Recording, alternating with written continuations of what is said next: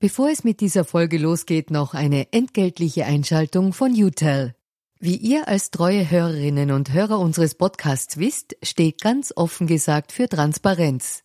Transparenz, Fairness und Ehrlichkeit sind auch für unseren Werbepartner UTEL sehr wichtig. UTEL bietet Cloud-Telefonie und Rufnummern für Unternehmen und lebt das Wort Fairness wirklich. UTEL will nämlich ihre Kundinnen und Kunden durch Service binden und nicht durch Verträge, also sozusagen der Good Guy unter den Kommunikationsdienstleistern. Weitere Infos findet ihr im Internet. Ihr müsst bei der Suche nur den Namen richtig schreiben. Y, zweimal U, hartes T, dann E und L. UTEL eben. Und warum zwei U im Namen? Ganz offen gesagt, das wissen wir auch nicht. Das fragt am besten ein Teammitglied, weil UTEL beantwortet jede Kundenanfrage. Versprochen. Und jetzt zurück zu ganz offen gesagt. Und dann muss man sagen, denken wir nicht an die glamourösen Fälle. Das sind eine Mini-Handvoll Fälle sind das. Die meisten Fälle sind ganz woanders angesiedelt. Ganz, ganz, ganz woanders angesiedelt. Zum Beispiel bei Drogenkriminalität, bei Diebstählen, bei Einbrüchen, bei überall. Es gibt kein Delikt, kein Delikt, wo das Handy nicht erst einmal abgenommen wird. Typischerweise. Und es ist sozusagen eine Massenermittlungsmaßnahme. Und diese paar glamourösen Fälle, das ist ein Miniteil dessen, was passiert im Alltag.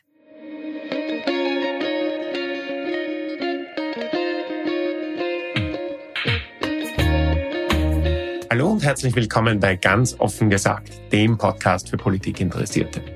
Heute sprechen wir darüber, wie schwer bzw. wie leicht es für Staatsanwälte ist, Beschuldigten ihre Smartphones abzunehmen und damit mit einem Mal Einblick in Chats mit Dutzenden anderen, in private Fotos und Videos, sogar in Konto- und Bewegungsdaten zu bekommen. Der Verfassungsgerichtshof hat vor kurzem gesagt, das ist zu einfach. Wie die bisherige Rechtslage ausschaut, warum sie geändert werden muss und wie das in Zukunft besser ausgestaltet werden könnte, bespreche ich heute mit Ingeborg Zerdes, Professorin für Strafrecht an der Universität Wien.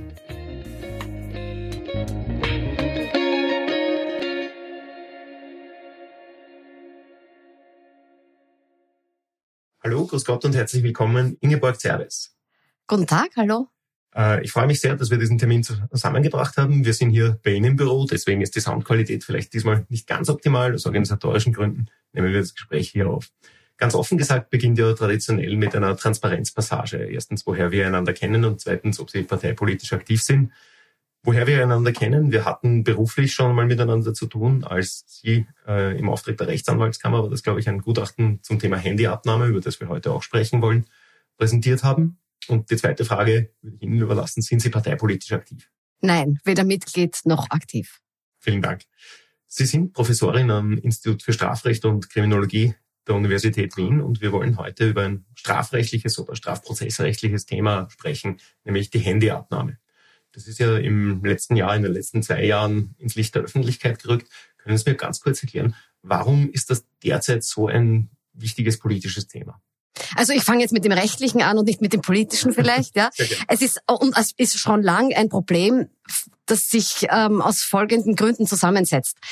Gegenstände sicherzustellen, das konnte man, das ist eine der ganz frühen Ermittlungsmaßnahmen vor jeder technischen Zeit, vor jedem technischen Boom.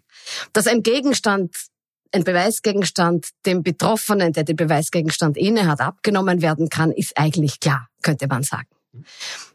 Dann kamen natürlich Telefone auf den Markt und es kam die E-Mail auf den Markt und dann hat man auch so etwas gefunden wie eine Telefonüberwachung, das heimlich belauscht werden kann, was andere am Telefon sprechen. Ein Lauschangriff. Das ist noch kein Lauschangriff. Lauschangriff ist dann noch eine Stufe, vielleicht mehr. Da wird das Raumgespräch überwacht. Wenn man telefoniert, hat man vielleicht eh noch das Gefühl, es sei nicht ganz intim, aber wenn man geschlossen in einem Raum ist, mit anderen fühlt man sich ja abhörungsfrei. Generell. Also das sind verschiedene Stufen an heimlicher Überwachung. Die sind später mit zunehmender Technisierung eingeführt worden. Und ich muss auch dazu sagen, sowohl die Telefonüberwachung und dann erst recht der sogenannte Lauschangriff, also die Raumüberwachung unter ganz, ganz hohen rechtsstaatlichen Bedingungen, also die Anlasstat, wegen der ermittelt wird, muss eine entsprechende Schwere aufweisen. Es soll nur Kommunikation des Beschuldigten erfasst werden. Nach der Aufnahme hat jeder Betroffene das Recht, die gesamte Aufnahme zu sehen und zu hören. Also hohe rechtsstaatliche ähm, Voraussetzungen, Hürden, um eine solche heimliche Maßnahme durchzuführen. Die Sicherstellung von Gegenständen, das war immer eine offene Maßnahme. Man nahm oder man nimmt den Betroffenen den Gegenstand, der, der, den er inne hat, weg. Das merkt er, er weiß dann, was die Behörde in der Hand hat. Jetzt kommen Handys auf den Markt. Mittlerweile sind Smartphones auf dem Markt oder andere hochkomplexe Geräte, die, ich mache es kurz, das Leben mehr oder weniger abbilden. Mhm. Also nicht nur Kommunikation des Betroffenen preisgeben, sondern Bilder, Wegbeschreibungen, Theaterkarten, Bankdaten, alles. Mhm. Eigentlich alles. Sogar bei einem durchschnittlichen Nutzer kann man aus der Recherche übers Handy Wesentliches herausfinden. Und intensive Nutzer natürlich dann noch entsprechend mehr. Das Handy ist also, hat seine Eigenschaft, bloß ein Gegenstand zu sein, verloren. Und damit ist es, und das ist jetzt sozusagen langer Rede, kurzer Sinn, damit ist es eben, sind diese rechtsstaatlichen geringen Hürden, über die man ein Handy und all diese Daten bekommen kann, im Vergleich zu den heimlichen Überwachungsmaßnahmen zu gering. Das ist nicht mehr sachgerecht. Können wir das vielleicht ein bisschen konkretisieren? Was braucht ein Staatsanwalt, eine Staatsanwältin, äh, um mir das Handy abzunehmen? Die Vermutung der Beweiskraft des Handys. Punkt. Das ist ja nicht besonders viel. Das ist nichts. Also das ist das Minimum. Sonst dürfte man ja überhaupt keine Ermittlungsmaßnahme äh, machen. Wenn ich einen Zeugen befrage, brauche ich natürlich auch die Vermutung, dass der Zeuge etwas äh, zu sagen hat über den Tatablauf oder sonst was. Ähm, und das ist also die geringste Stufe an ähm, Eintritts- oder an Eingriffsvoraussetzungen, die überhaupt denkbar ist. Minimal. Beweisgegenstand. Und wenn wir das vergleichen mit dem, was Sie zuerst angesprochen haben, zum Beispiel der Telefonüberwachung, was ist da die Hürde? Da braucht es eine Anlasstat bestimmter Mindestschwere, also über einem Jahr Strafdrohung, so dass ganz Kleinigkeiten also rausfallen. Einfacher Diebstahl. Oder einfacher Diebstahl fällt auf jeden Fall raus, ja. Ich müsste jetzt im Einzelnen nachschauen, aber die einfachen Vermögensdelikte fallen da mhm. raus. Ähm, äh, und es, also diese, diese Andersdaten und dann natürlich äh, organisierte Kriminalität und Terrorismus und das ist dann auch noch extra genannt. Das ist ein bisschen komplexer, aber sozusagen an ähm, Schwere der Anlasstat, die, die, die schwere Schwelle sozusagen, die Intensitätsschwelle oder die muss ähm, darf nicht bei Kleinstkriminalität liegen. Mhm. Ähm, und der Tatverdacht muss dringend sein. Mhm. Gegen denjenigen. Dringender Tatverdacht, man liest das ganz oft, aber was heißt denn das konkret? Weil hat ein Staatsanwalt nicht immer einen dringenden Tatverdacht? Also es genügt doch ein, also für die Sicherstellung genügt ein einfacher Tatverdacht. Ja, natürlich, das kann man jetzt nicht, das ist nicht in Stein gemeißelte Prozentzahlen. Wie mhm. hoch ist die Wahrscheinlichkeit oder wie ähm, man kann nicht mit einer Zahl beziffern, wie sicher vermutet werden muss, dass die Person, die betroffene Person ähm, eine strafbare Handlung begangen hat. Aber ein dringender Tatverdacht ist ein intensiverer Tatverdacht als bloß ein das Strafverfahren einleitender Tatverdacht. Muss man das dann ausführlicher begründen, wenn, dass man einen dringenden Tatverdacht hat? Oder reicht es einfach, wenn ich, wenn ich sage, okay, ich habe einen dringenden Tatverdacht, damit ich diese Maßnahme bewilligt bekomme? Es ist schon begründungsbedürftig. Apropos Bewilligung, es ist auch die, die ähm, Telefonüberwachung oder ich sage immer Telefonüberwachung, das heißt eigentlich Nachrichtenüberwachung, weil man auch E-Mails und ähm, SMS und so solche ähm, Sachen überwachen kann. Ähm, die ist an eine richterliche Bewilligung gebunden. Das ist bei uns in der Verfassung verankert, dass ähm, der Fernmeldeverkehr, wie es früher geheißen hat, nur überwacht werden darf mit richterlicher Bewilligung. Auch das ist nicht verankert in der Sicherstellung mhm. und auch nicht in der Handysicherstellung. Verstehe. Also damit wir das nur richtig einordnen. Handysicherstellung heißt, ich brauche das alles nicht, was Sie jetzt gerade beschrieben haben, aber für eine Telefon- oder Nachrichtenüberwachung, also wenn ich mitlesen will, was jemand Mails schreibt zum Beispiel, brauche ich dringenden Tatverdacht, eine bestimmte äh, Schwere der, der vermuteten Tat und äh, einen dringenden Tatverdacht. So ist es. Verstehe. Also vor allem hat bei den heimlichen Kommunikationsüberwachungen, also bei den heimlichen Nachrichtenüberwachungen, hat der Beschuldigte die Möglichkeit, die gesamte Aufnahme, also alles einzusehen und zu hören und die sonstigen Gesprächsbetroffenen, also nicht diejenigen, die ähm, überwacht worden sind, die haben dieses Recht, was die ihr, für, für ihre kommunikationsrelevanten Teile sind. Und auch das hat man nach einer Sicherstellung nicht. Mhm. Also diese ganze ähm, Aufbereitung, die dem Betroffenen, dem Beschuldigten natürlich insbesondere rechtliches Gehör sichert, also dass er sich einbringen kann, dass er den Überblick hat, was hat die Behörde an Beweisen in der Hand. Und das ist bei der ähm, Nachrichtenüberwachung akribisch genau und rechtsstaatlich völlig korrekt geregelt. Bei der Sicherstellung fehlt das, weil Gegenstände einst was anderes waren, als sie es heute sind. Sie haben da auch die betroffenen Dritten erwähnt. Äh, ja. Ich war ja mit etlichen der Leute, die jetzt, gegen die jetzt ermittelt wird, auch immer wieder in Kontakt beruflicher Natur. Das heißt, wenn das eine Telefon- oder Nachrichtenüberwachung gewesen wäre, die von einem Richter genehmigt ist, etc., äh, hätte ich auch das Recht, meinen Teil einzusehen und zu wissen, erfahren, was die Staatsanwaltschaft hätte. Wenn Nachrichten überwacht worden wären, mhm. ja, richtig. Verstehe. Während bei der Handyabnahme? Bei der Handyabnahme ist nichts dergleichen geregelt. Mhm. Wir verwenden da immer diesen Begriff Abnahme. Impliziert das auch die Auswertung? Also kann ich dann auf, mit diesem Gerät alles machen, was ich will als Ermittler? Also nach jetziger Rechtslage ist es so, dass die Sicherstellung, die Sicherstellung ist die körperliche Annahme, die ist geregelt im Gesetz. Es ist natürlich da hineinzulesen. Es ist nicht ganz ideal geregelt eigentlich, weil der Auswertungsprozess, den Sie jetzt scharfsinnig angesprochen haben, der ist nicht geregelt. Aber wenn ein Gegenstand aus Beweisgründen sichergestellt werden darf, so steht es in etwa im Gesetz, dann impliziert das, dass man diesen Gegenstand auch näher betrachten kann. Ein Buch darf man aufschlagen, eine Kiste darf man aufmachen, ein Handy darf man auswerten. Ich glaube, das kommt ja historisch aus der Tatwaffe, also dass man Fingerabdrücke am Küchenmesser sicherstellt oder was oder oder auswertet.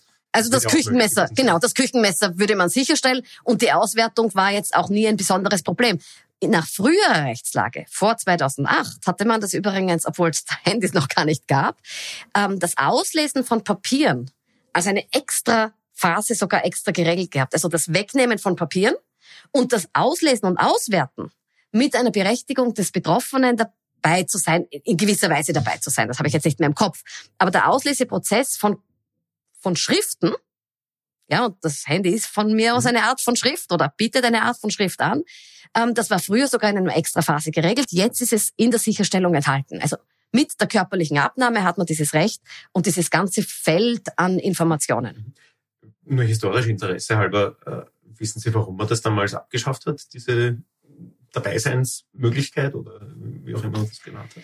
Also man hatte ja eine Totalreform mhm. Gemacht 2008. Ja, da ähm, war der Staatsanwalt als Herr des Verfahrens. Richtig, und da ist alles neu aufgestellt worden. Warum jetzt gerade das anders geregelt worden ist, vielleicht weil man sich gedacht hat, naja, diese Vereinfachung, warum nicht? Ja. Mhm. Ähm, und man hat 2008, da gab es zwar schon Handys, aber ich glaube, Smartphones in der Komplexität der heutigen Zeit gab es noch nicht. Mhm. Und hat deswegen das gar nicht bedacht, dass das ein so neuer und so weiterführender Eingriff ist. Das Handyabnahme ist ein mittelschwerer Eingriff, würde ich sagen, wenn mir jemand das Handy wegnimmt. Wenn er reinschaut, dann wird der Eingriff erst schwer. Und das hat man damals noch nicht gesehen, würde ich mhm. sagen. Sieht man heute. Gut, aber die bloße Handyabnahme, also die physische Abnahme ohne Auswertung, wäre in 99 Prozent der Fälle wahrscheinlich sinnlos. Kommt drauf an, wenn man Fingerabdrücke haben möchte zum Beispiel, ja, oder oder ähm, ja, das das kann ich mir am ersten vorstellen. Hm. Also ja, wenn oder wenn es jemand anderen gestohlen worden ist oder so, aber mhm. aber aber das Handy ist zentral, also es geht ums Handy als Beweisgegenstand und das Handy ist als Beweisgegenstand überhaupt nur interessant, wenn man reinschaut. Mhm. Verstehe. Also die Rechtslage ist im Wesentlichen, es gibt da einfach diese, diese Differenz zwischen Eingriffen, die in ihrer Intensität, würde ich jetzt sagen, eigentlich wesentlich weniger intensiv sind, als in das Smartphone von jemandem hineinzuschauen, weil eben am Smartphone alles übers Leben drin ist. Von persönlichsten ja. Nachrichten über Bankdaten, Sie haben sie zuerst erwähnt. Ja, so ist es. Ähm, jetzt ist das ganze Thema noch einmal aktueller geworden durch eine Erkenntnis des VfGH. Ende, Ende Dezember ist es publiziert worden, also aus der Herbst-Winter-Session. Ähm, was steht denn da drin? Warum, was ist da genau aufgehoben worden? Also es ist genau diese Normen, über die wir sprechen, sind aufgehoben worden. Also diese Sicherstellungsnormen sind aufgehoben worden, aber natürlich im Hinblick auf Smartphones. Im Wesentlichen. Also es geht dem VfGH um diese komplexen Datenträger. Nicht um einen USB-Stick oder um eine Festplatte, die bloß wie ein großer Ordner ähm, Dinge ablegt oder, mhm. oder Informationen ablegt, sondern diese Dynamik, also diese Dynamik bietenden Kommunikationsgeräte, Stichwort Smartphone, aber auch Laptops oder, oder Tablets. Die sind ja mittlerweile alle schon so aufgebaut, dass sich das Leben abbildet. Ähm, die meint er und im Wesentlichen sagt er das, was ich jetzt natürlich in meinen Worten ähm, auch beanstandet habe, dass die ähm, Eingriffsschwelle zu gering ist, dass ähm, das Fehlen einer richterlichen Bewilligung nicht mehr rechtsstaatlich korrekt ist, dass ein Prozess erforderlich ist, dass die Betroffenen ähm, diese Beweismittel, die ausgewertet werden aus dem Handy, dass die die in einer bestimmten Zeiteinheit, also dass die jedenfalls sehen, was ist jetzt bei der Behörde, bei der Staatsanwaltschaft. Mhm, verstehe. Und was gibt da für Leitlinien vor der VfGH, äh, das zu reparieren? Ja, ein bisschen ein bewegliches System, würde ich sagen. Ja, also in, wenn ich das jetzt richtig im Kopf habe, die Entscheidung in Stein gemeißelt hat, das sozusagen die richterliche Bewilligung. Mhm. Macht der Staatsanwaltschaft doch Probleme, weil ähm, vieles passiert einmal auch spontan. Ähm, das heißt, jetzt immer einen Richter anzurufen, wenn man jemanden, sagen wir, einen Dealer auf der Straße das Handy abnehmen will, wird, könnte schwierig werden. Da muss man sich eine Lösung überlegen. Man könnte sich die Lösung auch dahingehend überlegen, dass man zwischen einem ähm, Sicherstellungseingriff, also die Wegnahme, und dem Auswertungsprozess trennt und da verschiedene ähm, Schwellen einzieht, auch das mit der richterlichen Bewilligung, womit sozusagen ein bisschen ähm, hm, Ressourcenersparnis betrieben werden könnte, wenn erst beim Auswertungsprozess die richterliche Bewilligung dabei ist, aber die das körperliche an sich nehmen des Handys noch ohne richterliche Bewilligung läuft. Ich würde, also ich bin mir sicher, dass der VfGH das akzeptieren würde. Darf ich da gleich einhaken? Es gibt ja bei sehr vielen dieser bewilligungspflichtigen Maßnahmen auch so Gefahrenverzugregeln. Also gerade ja, das müsste man natürlich auch machen. Beim, beim Auswertungsprozess wird das wahrscheinlich nicht nötig sein. Mhm. Ja, also dass man in der Sekunde auswerten muss. Aber Gefahrenverzugsregeln sind typisch und die machen natürlich auch Sinn. Wenn es eine akute Situation gibt und man erreicht wirklich keinen Richter, dass man dann eingreifen kann, wenn man, wenn man Beweisverlust mhm. ähm, erwarten würde. Auf der anderen Seite, wenn ich das richtig im Kopf habe, gibt's ja äh, auch so eine Art Journalrichter, der eigentlich immer erreichbar ist. Normalerweise geht das, ja. Aber ich meine, wenn, also es werden so viele Handys geradezu serienhaft weggenommen von allen, in allen möglichen Situationen. Ähm, also auf bei Betretungen auf frischer Tat, wenn jetzt immer der Richter angerufen werden würde. Ich denke mir, das wird schwer zu bewerkstelligen sein.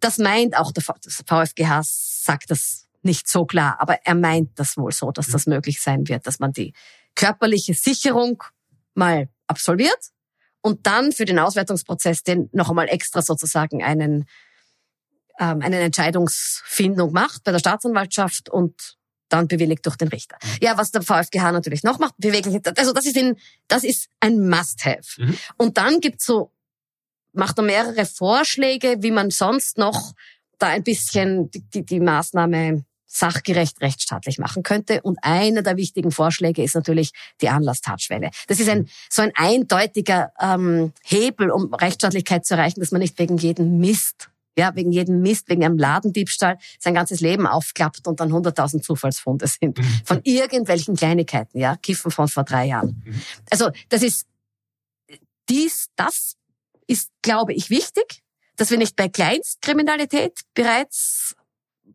das so viel Daten des Betroffenen, des Beschuldigten sehen müssen. Ähm, äh, und eine Regelung für Zufallsfunde. Mhm. Also am Handy ist eben so viel drauf, habe ich ja gerade noch angesprochen, ist so viel Material drauf, dass man vielleicht auch was anderes entdeckt. Also irgendeine Vereinbarung für irgendein Delikt, klein, groß. Und da müsste man jetzt auch das, auch das, Zufallsfundsregelung gibt's auch. Bei der Nachrichtenüberwachung könnte man nachgestalten.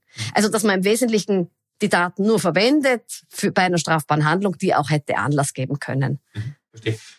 Darf ich da nur ganz kurz einhaken, weil wir Zufallsfunde zuerst noch nicht angesprochen haben. Sie haben gerade gesagt, es gibt bei der Telefon- und Nachrichtenüberwachung ja. eine Regelung dafür. Wie ist denn momentan der Zustand? Weil Zufallsfunde haben ja auf Bundesebene, auf der politischen Ebene gerade eine Kette von Ereignissen in Gang gesetzt, die wir jetzt nicht vertiefen werden. Wie ist denn da die Regelung jetzt? Im Wesentlichen ist es so, ähm, dass wenn sich Hinweise auf eine andere strafbare Handlung als die anlassgebende ähm, ergeben, kann man einen gesonderten oder hat man, so ist es bei der Nachrichtenüberwachung, einen gesonderten Akt anzulegen. Und im Wesentlichen ist es so, wenn diese strafbare Handlung auch Anlass hätte geben können zur Überwachung, ähm, dann ist es auch, ist sie auch verwertbar. Mhm, verstehe. Also man braucht dieselben Hürden. Man braucht dieselben Hürden. Das ist es im Wesentlichen. Staatsverdacht schon bei diesem Zufallsfund und diese, diese Hürde ähm, nur bestimmte Straftaten abgeht. Ich glaube, Sie haben gesagt ein Jahr. Genau, genau. Mhm. Ähm, so.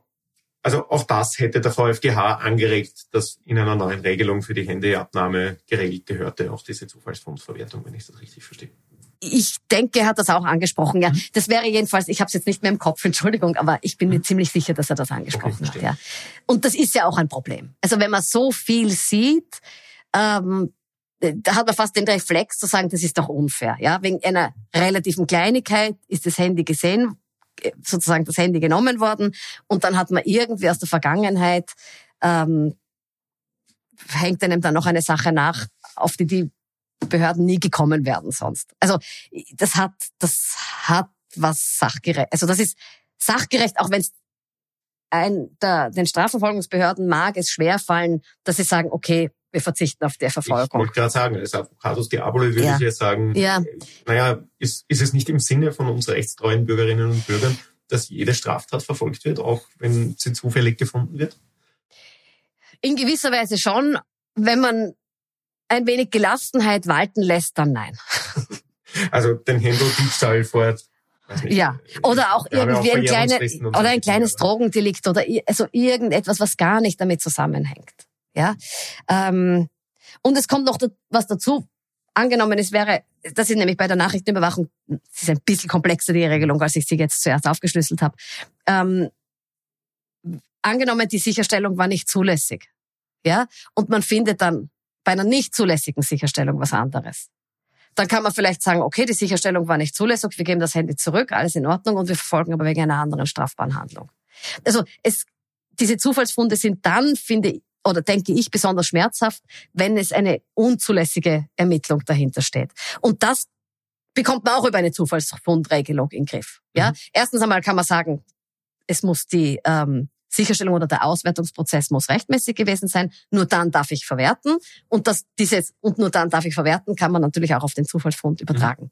Mhm. Dass auch nur der Zufallsfund verwertet werden darf, wenn richterlich bewilligt ausgewertet worden ist. Mhm. Aber trotzdem bleibt bei mir als Bürger ein bisschen der schale Beigeschmack. Naja, okay, da kommt jemand straflos davon mit so einer Zufallsfundregelung, weil halt seine, seine möglichst Straftat nicht die Hürde erfüllt hat. Äh, und der Staatsanwalt sieht das eigentlich, muss aber wegschauen quasi. Ist das nicht? Also ich, ich finde das, naja, also dann, dann wäre unfair, wenn man nicht entdeckt ist. Ja, also mhm. natürlich ist jede strafbare Handlung, die nicht entdeckt wird, ja, ist ein Problem, könnte man sagen. Ähm, ich finde es nicht so schlimm. Ja, also ich finde es nicht so schlimm. Es geht um Kleinigkeiten. Es geht ja nicht um schwerwiegende Delikte. Das muss man wirklich immer wieder dazu sagen. Ähm, ich finde das nicht so schlimm, wenn mhm. jemand straffrei bleibt. Und eigentlich ist es auch, es mag in der Bevölkerung aufstoßen irgendwie, auch bei Kleinigkeiten, wenn das überhaupt so ist, dass es, ähm, dass es unangenehm wahrgenommen würde. Ähm, aber die Politik ist auch zur Gelassenheit verpflichtet, finde ich, die Kriminalpolitik. Mhm eine andere Aufgabe als sozusagen als diese erste Reaktion, boah, das ist ja Unfall, da kommt jemand mhm. davon. Ähm, ich glaube, das muss ein Staat und ein, ein, ein kriminalpolitisch vorsichtig hantierender Staat sollte das aushalten, dass auch mal jemand nicht bestraft wird, weil er die bestimmte Weg der Beweisfindung eben rechtsstaatlich ausgeschieden worden ist. Jetzt auf einer sehr basic rechtsphilosophischen Ebene. Warum gibt es solche Grenzen für Staatsanwältinnen und Staatsanwälte, Ermittler überhaupt? Warum es Grenzen gibt in den Ermittlungsmaßnahmen? Grundsatz von Verhältnismäßigkeit. Das ist einmal sicher etwas, ja. Grundsätzlich, Grundsatz der Verhältnismäßigkeit, der durchzieht unsere, oder jedenfalls sollte er unsere ganze Rechtsordnung durchziehen. Ähm, das ist das eine. Und das zweite ist, ähm, wir haben ein Strafverfahren, in dem der Beschuldigte insbesondere, aber überhaupt natürlich jede andere Person, aber der Beschuldigte insbesondere Subjekt und nicht Objekt ist und als Subjekt jedes Verteidigungsrecht haben muss. Also es ist immer eine Abwägung, nicht nur im Hinblick auf, ähm, wie tief darf der Eingriff sein, ähm, sondern auch im Hinblick darauf, bewahre ich dem Beschuldigten seine Verteidigungsrechte.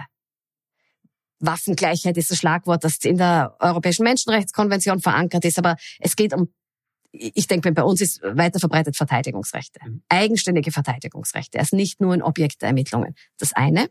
Und das zweite ist, denken Sie an die, sowas wie die Unschuldsvermutung. Die liest sich in den Zeitungen, wenn man dann extra darauf hin, ja, also genau, dieser, dieser Stehsatz, der fast schon lächerlich ist, der hat einen höheren Sinn. Also auf der einen Seite könnte man sagen, das ist doch völlig absurd. Die Strafverfolgungsbehörde muss einen Verdacht haben und gleichzeitig die Unschuldsvermutung. Das ist ja emotional gar nicht möglich und nicht mal kognitiv möglich. Ja, so könnte man sagen. Auf der anderen Seite kann man daraus ableiten und das finde ich eine kluge Ableitung, nicht von mir, sondern von einem anderen ähm, Strafrechtswissenschaftler, ähm, dass eine Ermittlungsmaßnahme nur so schwer sein darf, wie sie dann auch, sagen wir, als Sonderopfer vertretbar ist, wenn sich herausstellt, dass der Betroffene unschuldig ist. Mhm. Das heißt, die Unschuldsvermutung ist ein Dämpfer, was die Schwere der Ermittlungsmaßnahmen betrifft. Mhm. Ich glaube nicht, dass das die ganze Zeit mitschwingt bei den Behörden. Ja, aber das ist, Sie haben ja gesagt, philosophisch mhm, Basics. Ja. Ähm, das ist da dahinter auch, dass man sagt, Vorsicht, wir wissen nicht, ob, ob der am Ende, ob der am Ende verurteilt wird oder nicht. Das heißt, wir müssen auch vor einem Unschuldigen vertreten können, was wir alles getan haben. Mhm. Verstehe. Also rein von der prinzipiellen Ebene her muss impliziert das eben diese Verhältnismäßigkeit. Ja, also das ist also die Verhältnismäßigkeit ist noch einmal aufgehängt an die Verhältnismäßigkeit zugeschnitten auf Strafrecht. Mhm, verstehe. So, jetzt haben wir besprochen, okay, wie ist die Rechtslage jetzt? Jetzt haben wir ungefähr diese Aufträge des VfGH abgegrenzt. Wie würde denn aus Ihrer Sicht eine perfekte Regelung für die Handyabnahme aussehen? Naja, ich habe ja dieses Gutachten gemacht. Ja, das, genau, das war jetzt das mein, das war mein erst, das war, das war wohl mein erster Aufschlag. Es wird auch jetzt weiter gearbeitet und zwar haben sich also ähm, alle Stakeholder zusammengesetzt, also ähm, aus der Universität noch, also meine, meine Kolleginnen und Kollegen zum Teil, ähm, Vertreterinnen aus der Staatsanwaltschaft, ähm, Verteidigung ähm, und Richterschaft. Das ist gerade im Beginn ich möchte jetzt noch nicht so viel sagen. Also mein erster Wurf war mal erstens einmal eine Ta Anlasstatschwelle einzuziehen. Man muss sich gut überlegen, natürlich, wie man das macht. Ob man die Anlasstatschwelle auch beim Zugriff des Handys schon ähm, einzieht, weil, überlegen Sie, das ist mir damals auch entgegengehalten worden von der Staatsanwaltschaft. Vielleicht erinnern Sie sich an, den, an die Auseinandersetzung bei meinem Vorschlag Anlasstatschwelle. Ähm, ist gesagt worden, naja, bei der Haus, oft wird bei einer Hausdurchsuchung ja ein Handy gefunden und abgenommen. Und die Hausdurchsuchung hat keine Anlasstatschwelle. Also die kann man von mir aus, muss man sich natürlich überlegen, ist es verhältnismäßig, aber es ist keine formale Schwelle. Könnte eine strafbare Handlung, die mit sechs Monaten Freiheitsstrafe bedroht ist. Ja? Mhm. Könnte wirklich eine Kleinigkeit sein. Man macht eine Hausdurchsuchung, findet ein Handy und müsste dann sagen, oh, das können wir nicht mitnehmen, das müssen wir da lassen, obwohl es der Beweisgegenstand schlechthin ist. Okay. Das ist Potenzial, das ist ein Friktionspotenzial, würde ich sagen, das also sozusagen das dann vielleicht auseinanderklafft zwischen Durchsuchung und im Rahmen einer Durchsuchung wird ein Handy gefunden und dann die Erlaubnis, dieses, mhm. den, den gesuchten Gegenstand auch wieder mit, auch tatsächlich mitzunehmen. Man könnte das, das ist nicht mein Gedanke, der hat sich ähm, ähm, durch andere ähm, entwickelt. Man könnte natürlich das, den Zugriff ohne eine gewisse Grenze machen und dann den Auswertungsprozess später begrenzen. Das wäre eine Möglichkeit. Man muss meiner Meinung nach nicht einmal eine Anlasstatschwelle einziehen. Der VfGH lässt es auch offen, der sagt, dort kann man sozusagen einen rechtsstaatlichen Hebel bedienen oder da mhm. kann man einen rechtsstaatlichen also Hebel bedienen. Ähm, der, Kern, der Kern meines Vorschlags war und ist noch immer, ähm, dass der Auswertungsprozess begleitet werden muss. Das, der, was heißt begleitet? Dass der Auswertungsprozess, dass der Betroffene, also demjenigen, dem das Handy abgenommen worden ist, das ist in allermeisten Fällen, also fast immer der Beschuldigte, muss möglichst bald eine möglichst bitidente Kopie dessen in die Hand bekommen, an dem die Staatsanwaltschaft die Auswertung vornimmt. Mhm. Beim Handy ist nicht so einfach, eine Kopie herzustellen, habe ich mir auch inzwischen sagen lassen, aber deswegen so weit wie möglich sollte und so schnell wie möglich soll er die Dateien in der Hand haben, an denen die Staatsanwaltschaft die Auswertung vornimmt. Und nicht erst im Akt, wo die Staatsanwaltschaft sondern schon eine Voraussortierung vorgenommen hat. Hintergrund des Ganzen ist auch, sind auch die politisch ich sag mal, klamourösen Fälle, die momentan äh, auf der Bühne sind, wo einzelne Beschuldigte sagen, sie wissen ja gar nicht, welche Chats die Staatsanwaltschaft derzeit in der Hand hat. Das ist ihnen zu glauben, ja. Also es ist die politische Dimension können wir dann auch noch ansprechen. Also für mich war es jetzt einmal nur die allein die rechtliche, das politische Fenster ist offen aufgrund dieser Fälle, mhm. bin ich mir sicher. Das ist jetzt vielleicht nicht schön, weil man sagt, auf einmal entdecken politische Akteure die Beschuldigtenrechte, die sie vorher nicht so gut gekannt haben. Also das ist evident, würde ich sagen. Für mich als Strafrechtlerin sage ich pragmatisch, das politische Fenster ist offen, nur zu. Das muss man, glaube ich, noch ergänzen. Da können wir, ja. Der, der Ausgangsfall des VfGH war ja keiner dieser Fälle aus dem Schmidt-Komplex ja. derzeit, die da öffentlich verhandelt ja. werden, sondern ein, es war sehr geschickt. kleiner Fall in Kärnten. Es war sehr geschickt gewählter Fall. Ja, wegen dessen diese Regelung. Ganz richtig, ganz richtig, ja. Pardon, ich habe Sie unterbrochen. Ich habe aber noch eine, noch Möglichkeiten, ja? Äh, ja, noch etwas. Es ist jetzt vielleicht, man könnte ja sagen, ja gut, die, warum, warum? Also meine Grundidee ist, die Voraussetzungen und den Ablauf nach der Sicherstellung möglichst angleichen an die Nachrichtenüberwachung. Jetzt könnte man natürlich entgegenhalten und das kann man ja auch spontan, auf den ersten Blick ist es ja auch schlagend. Ja, die Nachrichtenüberwachung erfolgte geheim. Da ist sozusagen auch eine höhere Eingriffsschwelle erforderlich ist, weil geheim ist nun mal ein schwerer Eingriff, weil der Betroffene nicht weiß. Deswegen auch die ganze Informationsaufwand nachher. Die Handybeschlagnahme ist ja offen. Ich würde einwenden, ja, aber äh, wenn mir mein Handy weggenommen wird, sind 30 andere Eltern in zwei Elterngruppen zum Beispiel auch betroffen und für die ist es ja trotzdem geheim, oder? Erstens das. Es sind mitbetroffen und zweitens einmal wissen sie, was auf ihrem Handy drauf ist. Also ich weiß es nicht mehr.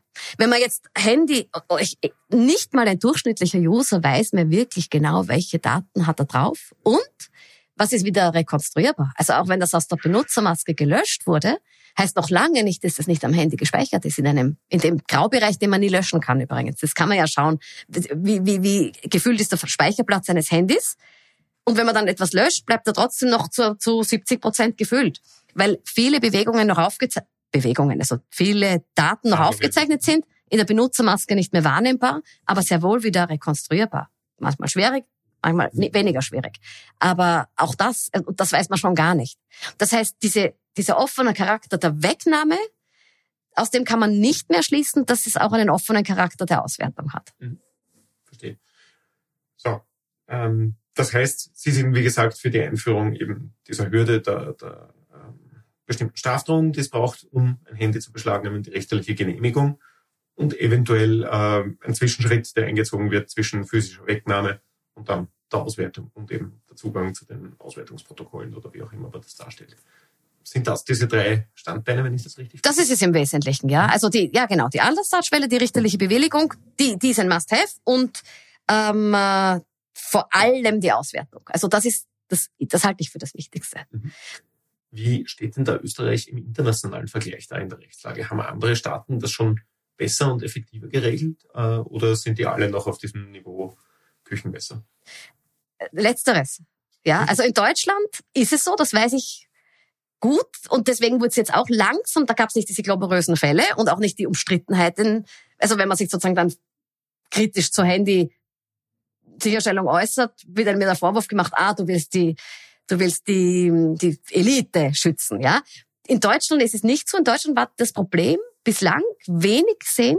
Es wird jetzt beim sogenannten Deutschen Juristentag, das ist eine ganz große ähm, Veranstaltung aller Juristen aus Deutschland, also aller verschiedenen Berufsgruppen. Und da ist es jetzt, da wird's Thema im September. Also es schlägt dort jetzt auf. Ironischerweise habe ich gesehen, dass die Medienberichte dort aus der ganz anderen Seite kritisch kommen, weil offenbar etlichen Demonstranten, Klimaklebern äh, die Handys abgenommen worden sind, so wo man jetzt langsam ist es. Aufkommt. So ist es. Und äh, das ist interessant. Ähm, wie ich mich angefangen habe zu äußern, kam mir heftiger Gegenwind entgegen, weil damals war noch, war eben die politische oder damals schon ehemalige politische Elite, die Betroffenen. Ähm, ich habe kein Interesse, die zu schützen, aber das ist natürlich dann auch, wobei das würde trotzdem, hätte trotzdem funktioniert, aber das, das Handy abzunehmen, das ist jetzt wieder eine andere Sache. Aber der, der politische Wind war in der Gegenrichtung. Und dann gab es einen Journalisten, soweit ich weiß, dem ein Handy mal mhm. abgenommen worden ist. Und dann wechselt der Wind. Das ist interessant. Und jetzt sind viel mehr und auf einmal springen alle auf den Zug auf. Mhm. Aber ich kann mich noch gut erinnern. Ich hatte sehr, ähm, ich hatte echten Informationsnotstand und einen, einen Hauch von Aggression im Hinblick darauf, dass ich gesagt habe, das ist rechtsstaatlich nicht mehr in Ordnung. Und in Deutschland hat wahrscheinlich der politische Wind gleich Auftrieb genommen, weil jetzt sozusagen ähm, Oppositions Personen die Handys abgenommen worden sind und nicht diejenigen, auf die man eh so sauer ist. Ja, so. Verstehe. Das heißt, wir haben da unterschiedliche Sachlagen, die aber letzten Endes wahrscheinlich alle zum gleichen Schluss kommen werden, weil es klingt ja sehr überzeugend, diese Unterschiede in äh, den Voraussetzungen, die es braucht, um diverse, sehr, sehr intensive Eingriffe durchzuführen. Richtig, richtig. Aber es ist erstaunlich, wie stark es davon abhängt, ähm, wer betroffen ist. Ja, also wie das Thema kolportiert wird, hängt ganz deutlich davon ab, und zwar wirklich mit, mit einem halben Jahr Unterschied. Wer ist betroffen und wer hat dann sozusagen die Bevölkerung oder die Medien, die meisten Medien auf seiner Seite. Gut, der Verdacht liegt aus einer kritischen Position heraus natürlich zunächst einmal nahe, dass sich Regierende selber schützen wollen, was in dem Fall offenbar nicht so ist, weil es einfach diesen Unterschied gibt. Aber dass das der erste Impuls ist, zu sagen, kann ich bis zu einem gewissen Grad schon nachvollziehen. Ich kann es auch nachvollziehen, ja, aber man muss dann halt auch zuhören zu sagen, ja, okay, ist, ist keine schöne Optik, aber kümmern wir uns um die Rechtslage, ja. Mhm. Und die ist ich finde, das ist evident. Ähm, aus der kann man viel erklären und dann muss man sagen, denken wir nicht an die glamourösen Fälle. Das sind eine Mini-Handvoll Fälle sind das. Die meisten Fälle sind ganz woanders angesiedelt. Ganz, ganz, ganz woanders angesiedelt. Zum Beispiel bei Drogenkriminalität, bei Diebstählen, bei Einbrüchen, bei überall. Es gibt kein Delikt, kein Delikt, wo das Handy nicht erst einmal abgenommen wird. Mhm. Typischerweise. Und es ist sozusagen eine Massenermittlungsmaßnahme. Und diese paar glamourösen Fälle, das ist ein Miniteil dessen, was passiert im Alltag. Jetzt würde ich aus dem Impuls heraus sagen, naja, weiß nicht, Drogendealer, Diebe und so weiter, das sind ja auch nicht die Leute, die man schützen will, aber das ist natürlich nicht der Sinn von rechtsstaatlichen Regelungen. Es braucht einfach eine klare, ein, klares Gefäß, wie sich Staatsanwältinnen und Staatsanwälte benehmen dürfen. Wie sie, ja genau, wie sie eingreifen dürfen. Also, die, also wie, das sind ja lauter Grundrechtseingriffe in die Privatsphäre, ähm, Eigentumsrechte vielleicht. Und das hat Grenzen. Ja, der Staat darf, also der Zweck heiligt nicht die Mittel, sagen wir mal so.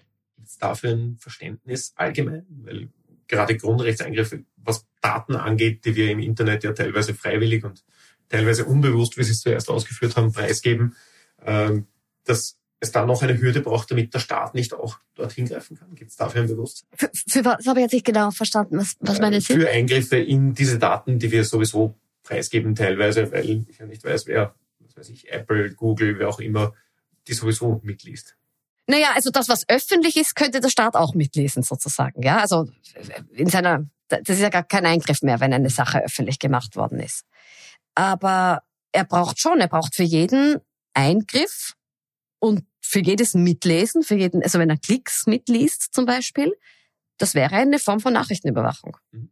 Also wenn man ähm, mitliest, welche Seiten jemand anklickt. Das ist heißt zwar Nachrichtenüberwachung, aber Nachrichten ist mehr als nur Kommunikation. Ist da geht es um jede, genau, also da geht es um alle Bewegungen, für die man einen öffentlichen Kommunikationsanbieter braucht. Sagen wir so. Da ist auch jeder technische Klick im Internet erfasst. Was nicht erfasst ist, wenn ich meine Daten zum Drucker schicke. Da verwende ich zwar den gleichen Zugriffspunkt, aber er ist nicht öffentlich. Aber er ist eben, es ist nicht das öffentliche Kommunikationsnetz. Oder sagen wir so, es geht sozusagen nicht hinaus. Es geht nicht hinaus auf, ähm, also das Datum landet nicht, soweit ich weiß, ähm, beim Telefondienst der Anbieter. Spannend. Also man kann, man kann ein, ein hausinternes Netzwerk kann man abgrenzen von dem Netzwerk, das aus dem hausinternen hinausgeht. Okay. Wenn ich Daten auf die Cloud lege, dann ist das ein Schritt hinaus. Also das wäre war, war mir bisher nicht bewusst. Es gibt eine Unterscheidung ja. zwischen dem, was ich ja. in meinem WLAN ja. tue Auch. und dem, was ich aus, über das WLAN hinaus ins Was Sie im WLAN tut, genau, wenn Sie so ein Smart Home haben, mhm. ja, also wo der Kühlschrank die Steuererklärung macht und die Heizung ähm, mit den Vorhängen spricht, ja, ähm, das verwendet ja den WLAN-Zugriffspunkt. Mhm. Also man, man kann das in einem WLAN-freien Haus nicht machen. Und dennoch ist das ein abgrenzbarer Bereich. Es ist auch technisch abgrenzbar. Mhm. Ich weiß nicht die richtigen Vokabel, um das abzugrenzen, aber es ist technisch abgrenzbar. Das Smart Home und das Internet of Things, ja, ähm, wo sozusagen zwei Geräte miteinander kommunizieren unter Verwendung des WLANs zwar oder, oder des Zugriffspunktes, ähm, aber trotzdem nicht hinausgehen auf den Server. Mhm. Und sobald ich das mache, ist es eine Form von Nachrichtenüberwachung. Also da sind wir jetzt schon ja. sehr in den Details ja. drin, aber, aber das ist, ist wichtig. auch strafrechtlich unterschiedlich. Das wenn ist straf mein Kühlschrank äh, was ja. ausdruckt, ja. ist was anderes als wenn mein Kühlschrank die Steuererklärung Äh, wenn er Kühlschrank online, online bestellt, mhm. ist es was anderes, als wenn er Ihnen was aufdruckt, ja? Interessant. Und wo ist strafrechtlich die Relevanz? und die, die, Relevanz ist, wenn er hinausgeht sozusagen, wenn er, wenn er sich on, online hinausbegibt mhm. und was bestellt, beim Supermarkt zum Beispiel oder ähm, sonst wo, dann äh, ist es, dann, dann könnte man die, diese Kommunikation des Kühlschranks in dem Fall, ja, ähm, nur über Nachrichtenüberwachung Verstehe. überwachen. Und das andere, da müsste man die Geräte sicherstellen. Da müsste man ins Haus gehen und das wäre wieder eine gewisse Offenheit damit verbunden. Interessant. Das habe ich, ich habe auch lange gebraucht, um das zu unterscheiden. Ja, also weil, weil ich sonst sagen würde, da ist ja jedes Heimnetzwerk, das, das den Zugriffspunkt, den WLAN-Zugriffspunkt verwendet, wäre damit ein Fall von Nachrichtenüberwachung. Das kann nicht sein. Und das ist aber eben anders. Das ist total spannend und viele neue spannende Herausforderungen warten auf den Gesetzgeber in den nächsten Monaten, wo er unter anderem die Handysicherstellung und überhaupt die Sicherstellung der Abnahme komplett regeln muss. Professor Zerdes, vielen, vielen Dank für diese kurze Einführung in das Thema und äh, wenn es interessiert, ich verlinke in den Show Notes auch gerne auf Ihr Gutachten, das Sie für die Rechtsanwaltskammer zu dem Thema erstellt haben und das jetzt teilweise, glaube ich, auch vom VfGH bestätigt worden ist. Gerne. Vielen Dank für Ihre Zeit und alles Gute. Sehr gerne. Wiedersehen. Wiedersehen. Das war unsere heutige Folge ganz offen gesagt. Wenn sie euch gefallen hat, bitte bewertet uns positiv auf den einschlägigen Podcast-Plattformen und vor allem empfehlt uns weiter. Nur so können wir eine größere Reichweite erzielen und das Wissen, das wir mit Expertinnen und Experten über die österreichische Innenpolitik teilen, in die Breite bringen. Vielen Dank fürs Zuhören. Bis zum nächsten Mal. Adieu.